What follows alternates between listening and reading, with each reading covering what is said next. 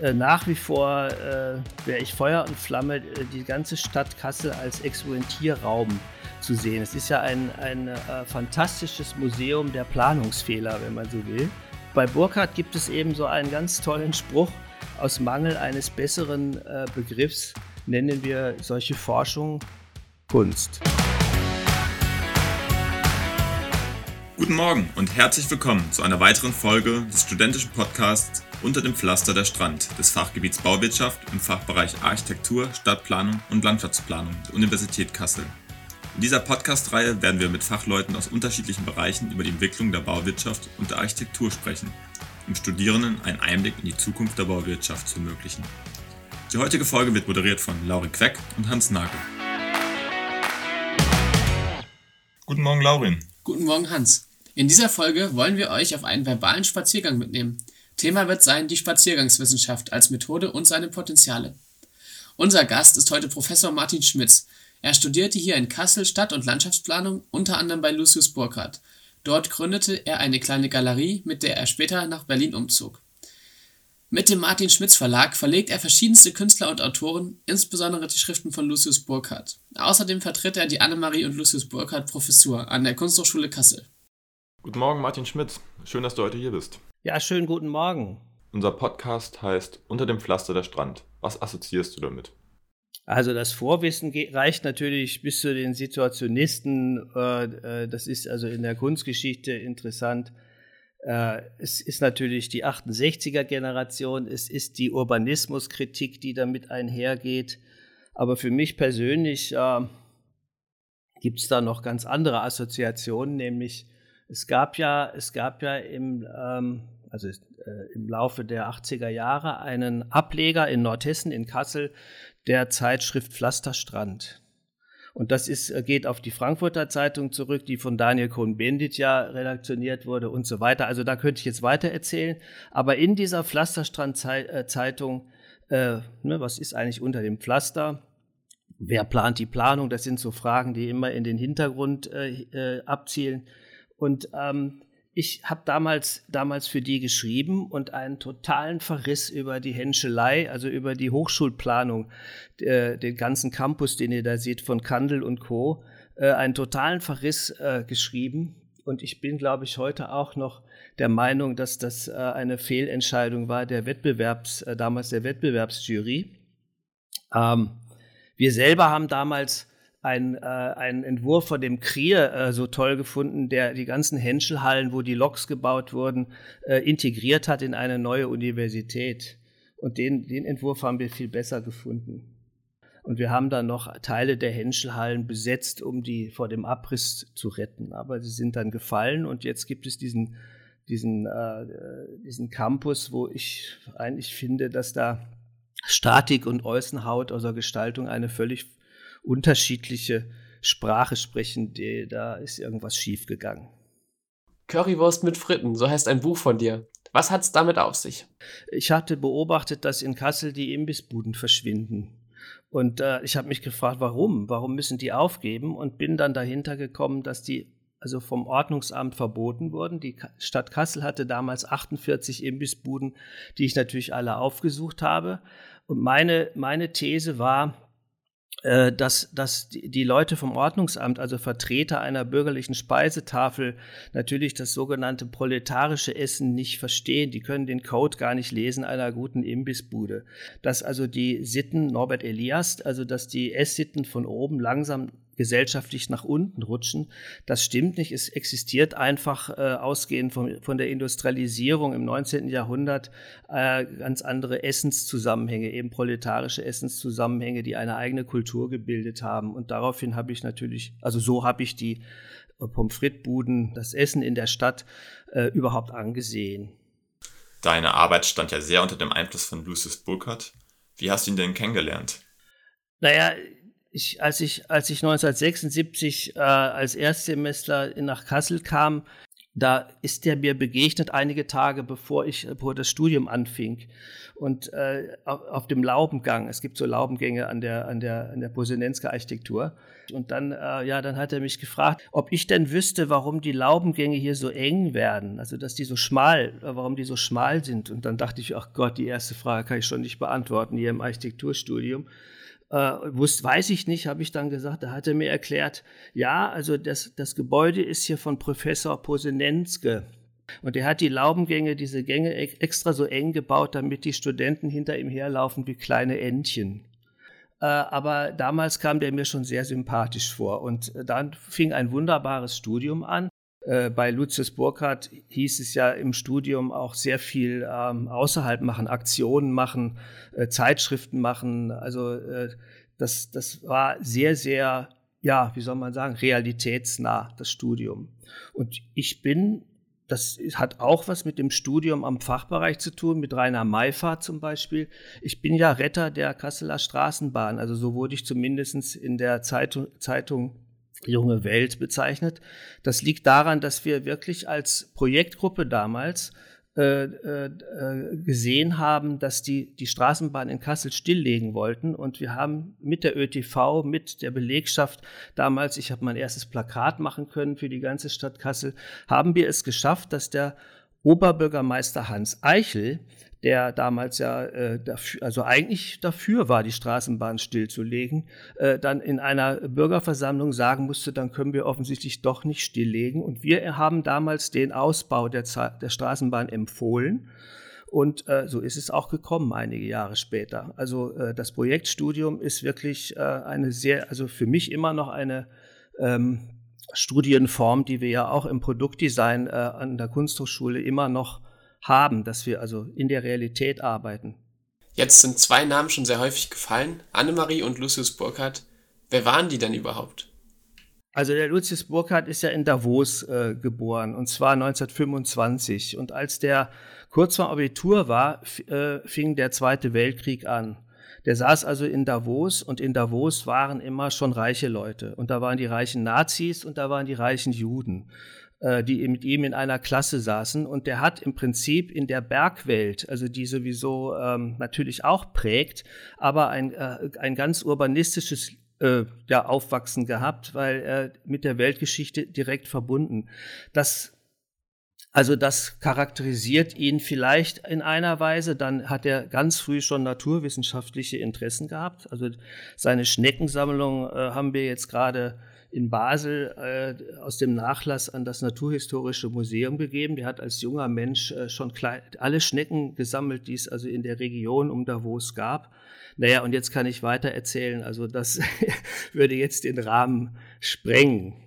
Wenn man sich mit Lucius Burkhardt beschäftigt, führt kein Weg an der Promenadologie vorbei. Kannst du die Spaziergangswissenschaften einmal kurz für uns erklären? Die Spaziergangswissenschaft ist ja Verbindung von Mobilität, Gehen, Fahren, Fliegen mit unserer Wahrnehmung und der Rückkopplung auf das Planen und Bauen. Der Burkhardt ist ja äh, Pionier im Prinzip der Städtebaukritik. Der hat ja in Basel Ende des zweiten, also nach dem Zweiten Weltkrieg 1949 als einer der wenigen gemerkt, dass die Automobilisierung völlig äh, neu ist. Also es gab überhaupt keine Fachleute, äh, äh, die wollten ja, die Stadt Basel wollte ja die gotische Altstadt halb abreißen, um sie eben autogerecht auszubauen. Und da hat, das hat er ganz früh gemerkt und da startet eigentlich auch seine, seine ganze Arbeit, die er über unglaublich viele Perspektiven führt, also durch viele Disziplinen und äh, im Prinzip auch durch sehr viele Berufe. Also darunter unter dem Begriff Spaziergangswissenschaft tummeln sich ja solche Formeln und ähm, äh, Themen wie äh, der minimale Eingriff, also der kleinstmögliche Eingriff oder warum ist Landschaft schön oder auch wer plant die Planung, Design ist unsichtbar.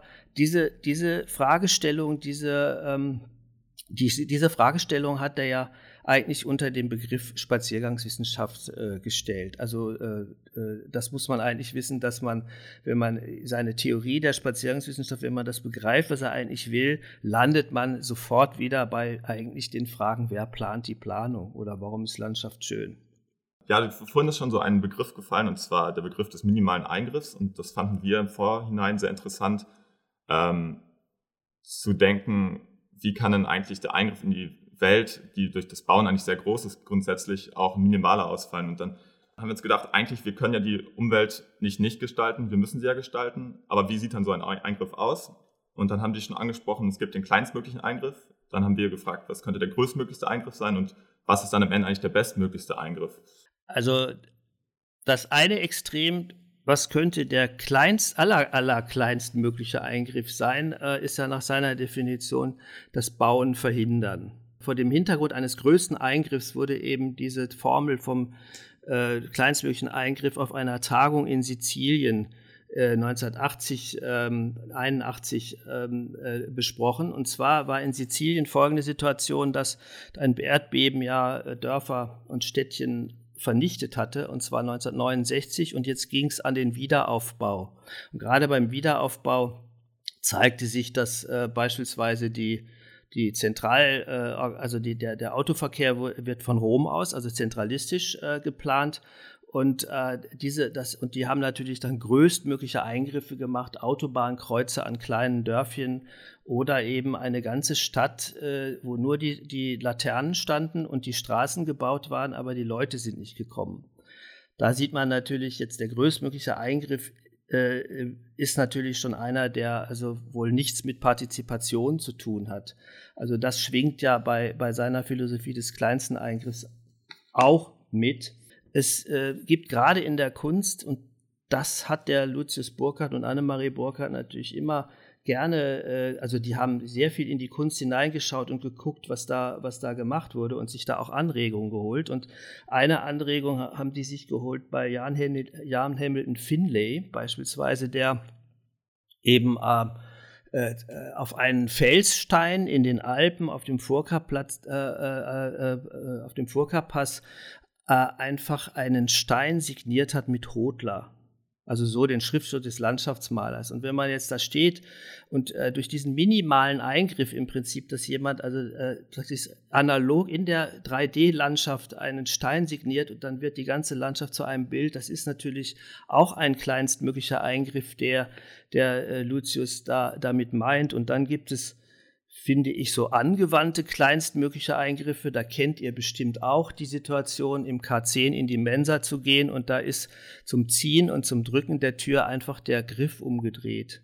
Das ist noch von dem österreichischen Architekten Johannes Gsteu äh, so ausgedacht worden. Das empfinde ich auch als kleinstmöglicher Eingriff. Aber im Prinzip geht es darum, mit kleinen Mitteln natürlich erstmal unsere Vorstellungen auch zu ändern, unsere, unser Dafürhalten, dass da unbedingt etwas gemacht wird. Bei den Landschaftsplanern ist das ja immer sehr typisch, die tun ja immer so, als wenn vorher gar keine Landschaft da gewesen wäre, aber es ist immer etwas vorher da.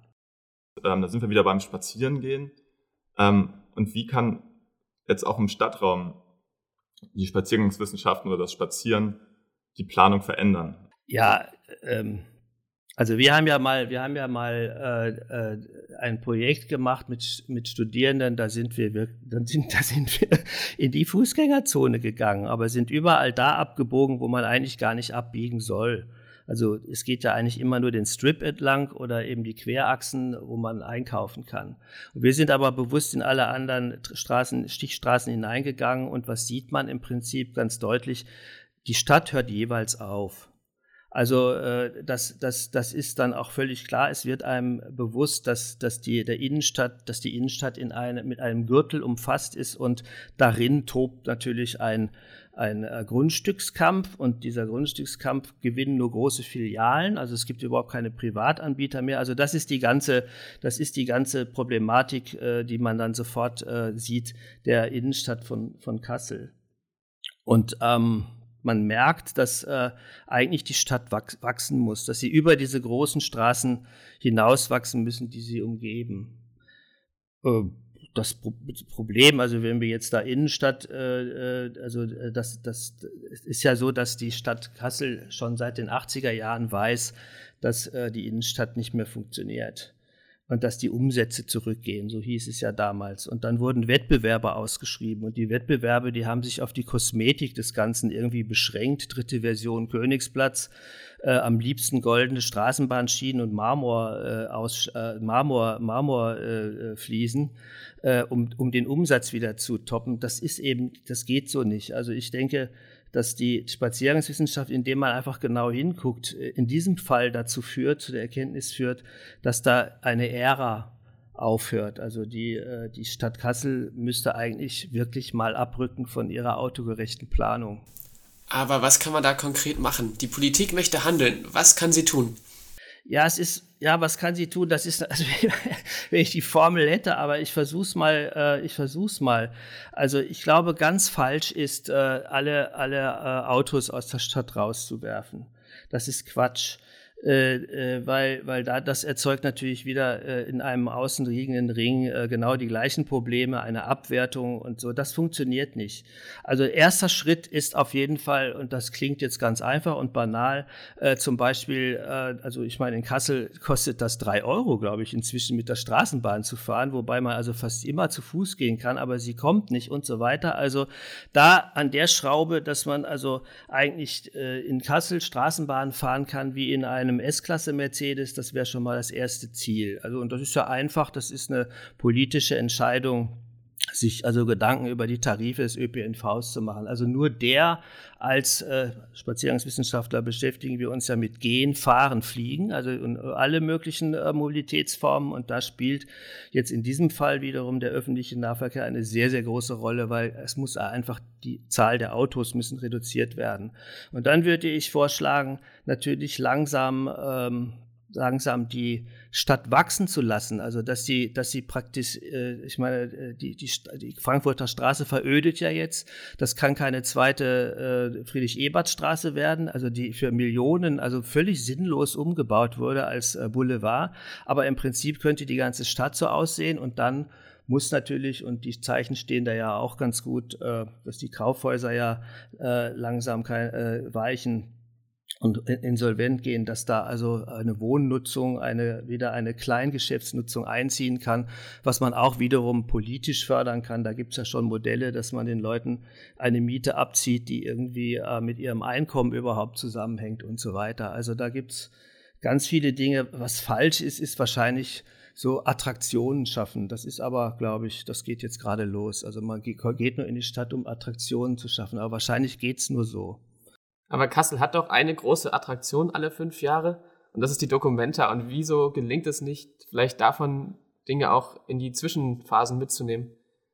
Boah, das, das bin ich, äh, als ich in Kassel gelebt habe, eben bis äh, Anfang 80er Jahre und dann nochmal Ende, äh, Ende 80er Jahre bis 97. Äh, das wurde, also die Frage wurde immer gestellt. Also Kassel ist ein absolut interessantes Thema. Also ich bin nach wie vor äh, wäre ich Feuer und Flamme, äh, die ganze Stadt Kassel als Experimentierraum zu sehen. Es ist ja ein, ein äh, fantastisches Museum der Planungsfehler, wenn man so will, äh, äh, die man natürlich wirklich jetzt, ja, es ist schwierig, also der, da richtig einen Ruck reinzugeben. Aber ihr wisst ja wahrscheinlich alle, dass die Stadt Kassel aus ähm, äh, von Plänen der Gauhauptstadt. Also sollte ja nach dem Weltsieg, da also sollte Kassel ja Gauhauptstadt werden und die, die Pläne dieser Auto, also die Autopläne sind eben aus dieser Zeit auch. Und das muss jetzt, da muss jetzt was ganz Neues her.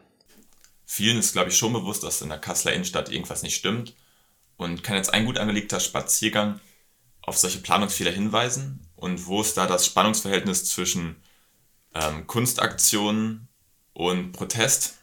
Ja, also wenn man ja, wenn man ja solche Planungsfehler oder Fehler im System sichtbar machen kann, dass sie begriffen werden von den Menschen, dann äh, ist das schon mal eine Menge wert. Im Prinzip ist es ja gerade in Kassel so, dass die, ähm, dass die Information sehr einseitig ist. Also es werden ja praktisch die, die Umwelt wird ja nicht kritisch besprochen, Planung werden nicht kritisch besprochen.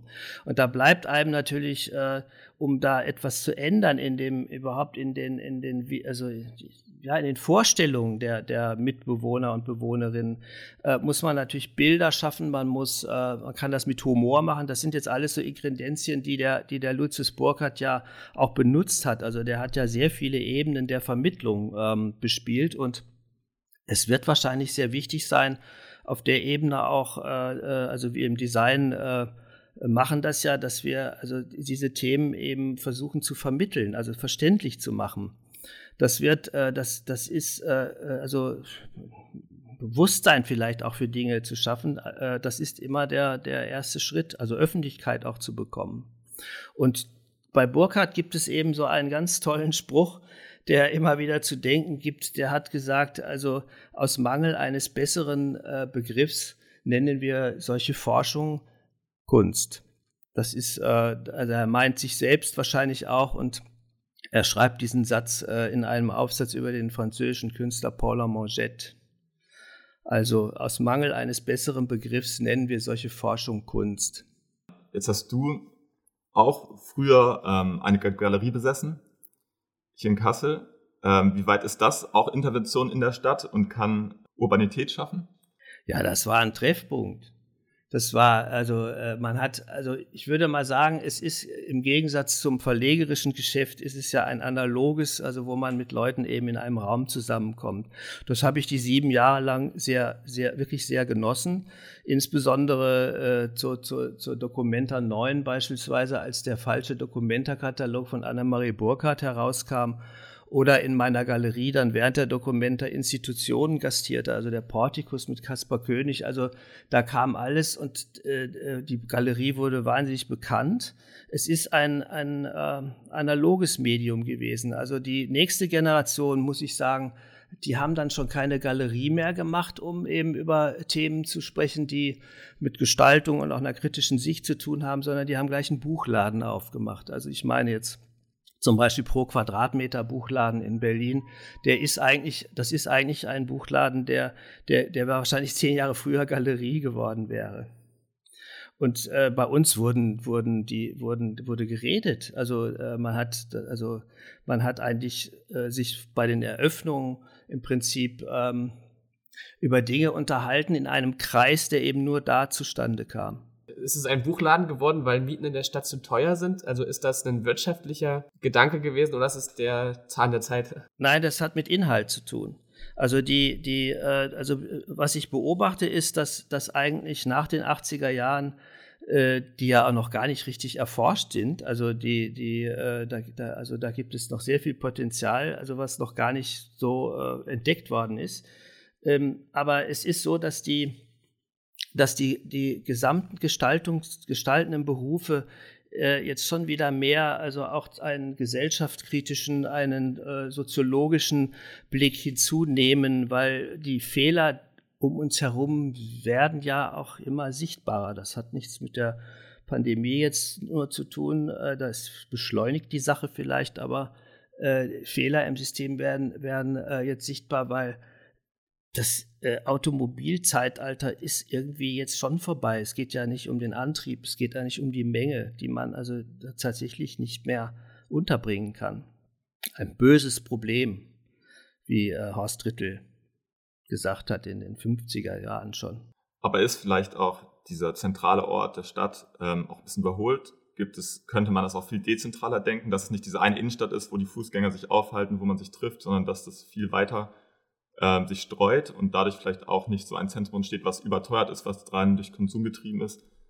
Wäre das ein Ansatz? Ja, ja, ja, das, also ist, das passiert ja. Also äh, äh, und da, da ist die Spaziergangswissenschaft auch äh, gefragt. Und zwar weiß man ja manchmal gar nicht mehr, ist man jetzt noch in der Stadt oder schon auf dem Land oder umgekehrt. Was ist eigentlich Stadt und Land? Also da, da sind, da hat sich ja ganz in, enorm etwas geändert. Da gebe ich immer die Empfehlung, äh, die, die Zeitschrift, die, die, die entsprechenden Zeitschriften wie Landlust zu lesen, weil das ist eigentlich der Blick, den Menschen heute, also urbane Metropolitaner, im Prinzip auf Landschaft haben. Die Landschaft ist ja eigentlich industrialisierte Landwirtschaft und Logistikzentren. Also das, das gibt, gibt so gar nicht mehr. Und infolgedessen ist natürlich auch eine Stadtmitte äh, wenn man gar nicht weiß, wo die anfängt und aufhört, äh, ja, wo ist denn dann die Mitte? Also das, das sind natürlich Dinge, die tatsächlich äh, zur Disposition stehen. Und die Spaziergangswissenschaft, die, die sagt jetzt einfach, äh, dass da äh, ja, also dass, dass da also äh, also promenadologische Kontexte also verloren gehen, also die, die ja zum, zum, zur Identität ja im Prinzip auch beisteuern, dass man eigentlich an einem Haus oder an einer irgendwas ablesen kann, wo man ist. Und das könnte, also Lucius Burkhardt hat das jetzt so nicht weitergedacht, aber es ist mit Sicherheit ein, äh, ja, ein wichtiger Gedanke. Also wann, ähm, wie, wie, weit ist die Lesbarkeit wichtig? Und insbesondere äh, bei bei der Landschaftsplanung muss man ja eigentlich irgendwie auch einen doppelten Code schon in die Gestaltung hineinlegen, weil wir ja nicht mehr unbedingt durch die Mobilität, die wir haben, den Weg dorthin schon als Teil der Gestaltung begreifen können, wie es zum, also wie es, wie es natürlich früher bei den Parks, Tuilerien zum Beispiel in Paris ist. Aber wenn wir da äh, so punktuell aus der U-Bahn rauskommen, aus der Metro rauskommen, dann versteht man den Garten eigentlich gar nicht, weil die steinerne Architektur gehört mit dazu. Und das, das sind so Dinge, die man jetzt gestalterisch aus der Spaziergangswissenschaft noch ableiten kann.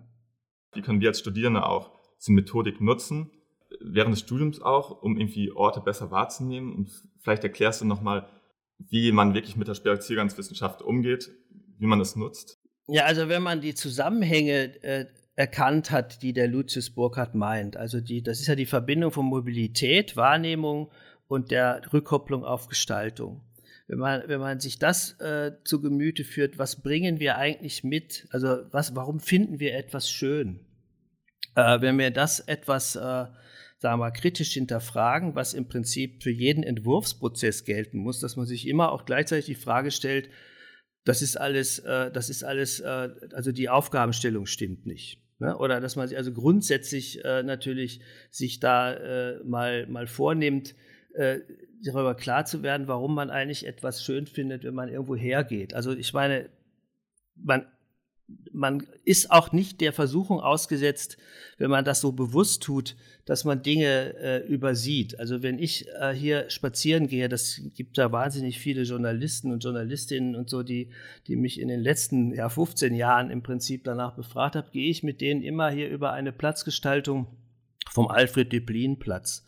Und dann anschließend frage ich sie, was sie eigentlich gesehen haben, ob, es, ob ihnen völlige Sinnlosigkeiten an Verkehrsschilder etc. aufgefallen sind. Nein, es ist ihnen nicht aufgefallen. Also äh, das, sind, das ist zum Punkt zwei, also dass man einfach äh, sich wirklich mal Mühe gibt, äh, äh hinzugucken, was offensichtlich viele Menschen nicht tun und wir müssen das aber. Also es ist ja alles menschgemacht um uns herum.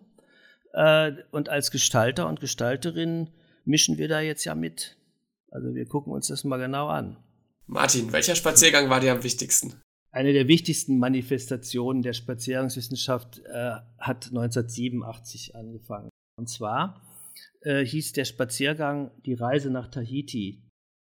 Landschaft ist ja, ist ja nach, nach Burkhardts These ein Konstrukt in unserem Kopf. Das lernt man im Laufe seines Lebens. Also ein Kind interessiert sich noch nicht dafür, aber wir sprechen irgendwann von ganz typisch Nordhessen beispielsweise.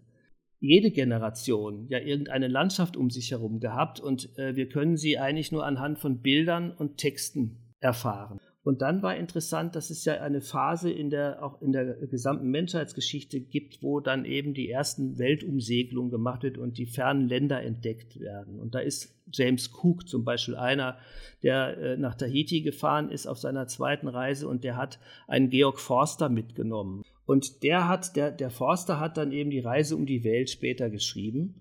Äh, und da gibt es ein Kapitel genau Landung Tahiti. Und wir haben uns aus diesem Text äh, zehn verschiedene Stellen rausgesucht und haben einen Schauspieler gebeten, sie in der Dönche am ehemaligen Truppenübungsplatz unterhalb der Siedlung eben an zehn verschiedenen Stellen vorzulesen. Das ging so, dass man da mit dem Bus hinfuhr, das war also das Schiff von James Cook. Äh, man fuhr da mit dem Bus hin und dann stieg man da aus und der, der Schauspieler unter einem großen Sonnenschirm erzählte dann von der Ankunft in Tahiti und von der aufgehenden Sonne und so. Und das, das Unglaubliche war, dass an diesen zehn verschiedenen äh, äh, Orten, die teilweise eben auch mit, mit äh, wenn es um Brotbaumfrüchte ging, da hing dann eben türkisches Fladenbrot im Baum. Also es war auch also ein bisschen inszeniert auf den zehn Stationen. Und das Unglaubliche war, dass, dass dieser Text auch auf diese Landschaft passte. Also es ist unglaublich, also da konnte man wirklich an, am eigenen Leib erfahren, äh, dass es wahnsinnig schwer ist, Landschaft zu beschreiben. Ihr könnt übrigens diesen Spaziergang äh, nacherleben. Wir haben es zur Documenta als Talkwalk äh, ins, ins Netz gestellt. Das kann man downloaden und kann zur Dönche fahren und der gleiche Schauspieler wie damals hat diese Texte eingelesen. Kommen wir zum Schluss. Was kannst du uns Studierende auf dem Weg mitgeben? Also ich muss sagen, mir ist, mir ist schon mal ähm, also mich hat schon mal jemand gefragt in der Kunsthochschule von den Studierenden, äh, Martin, ich weiß gar nicht, was ich machen soll. Es, es ist doch alles, es funktioniert ja alles. Und äh, ich glaube, dass das nicht stimmt und dass man auf der Suche sein muss, wo es nicht, wo es wirklich nicht stimmt, denn sonst kommt man nicht darauf, was eigentlich in zehn Jahren tatsächlich angesagt ist. Also wozu in zehn Jahren äh, uns überhaupt, äh, ob, warum, also in zehn Jahren gebraucht werden. Das ist, also ich, ich denke, die Themen wechseln noch sehr rasant. Darauf müssen wir uns vorbereiten. Vielen Dank für das spannende Gespräch, Martin Schmitz. Wenn euch diese Folge des Podcasts Unter dem Pflaster der Strand gefallen hat, dann hört doch auch in die anderen Folgen rein. Falls ihr noch weitere Infos zu unserem heutigen Thema haben möchtet und den Spaziergang nach Tahiti erleben wollt, folgt den Links in der Podcast-Beschreibung. Dieser Podcast ist ein studentisches Projekt des Fachgebiets Bauwirtschaft an der Universität Kassel unter der Betreuung von Florian Köhl und Christian Burkhardt mit Unterstützung von Rune Hattig. Diese Folge moderierten Hans Nagel und Laurin Queck. Der Musiktitel Hotshot stammt von Scott Holmes Music und unterliegt einer Creative Commons Lizenz. Konzeption und Ausarbeitung des Formats Aljoscha Burgedein, Ansgar Köhler, Jurina Luca, Natalia Makarenko, Hans Nagel, Levi Lichter, Charlotte Vetter, Jasmin Schwertfeger und mir, Laurin Queck. Tschüss und bis zum nächsten Mal.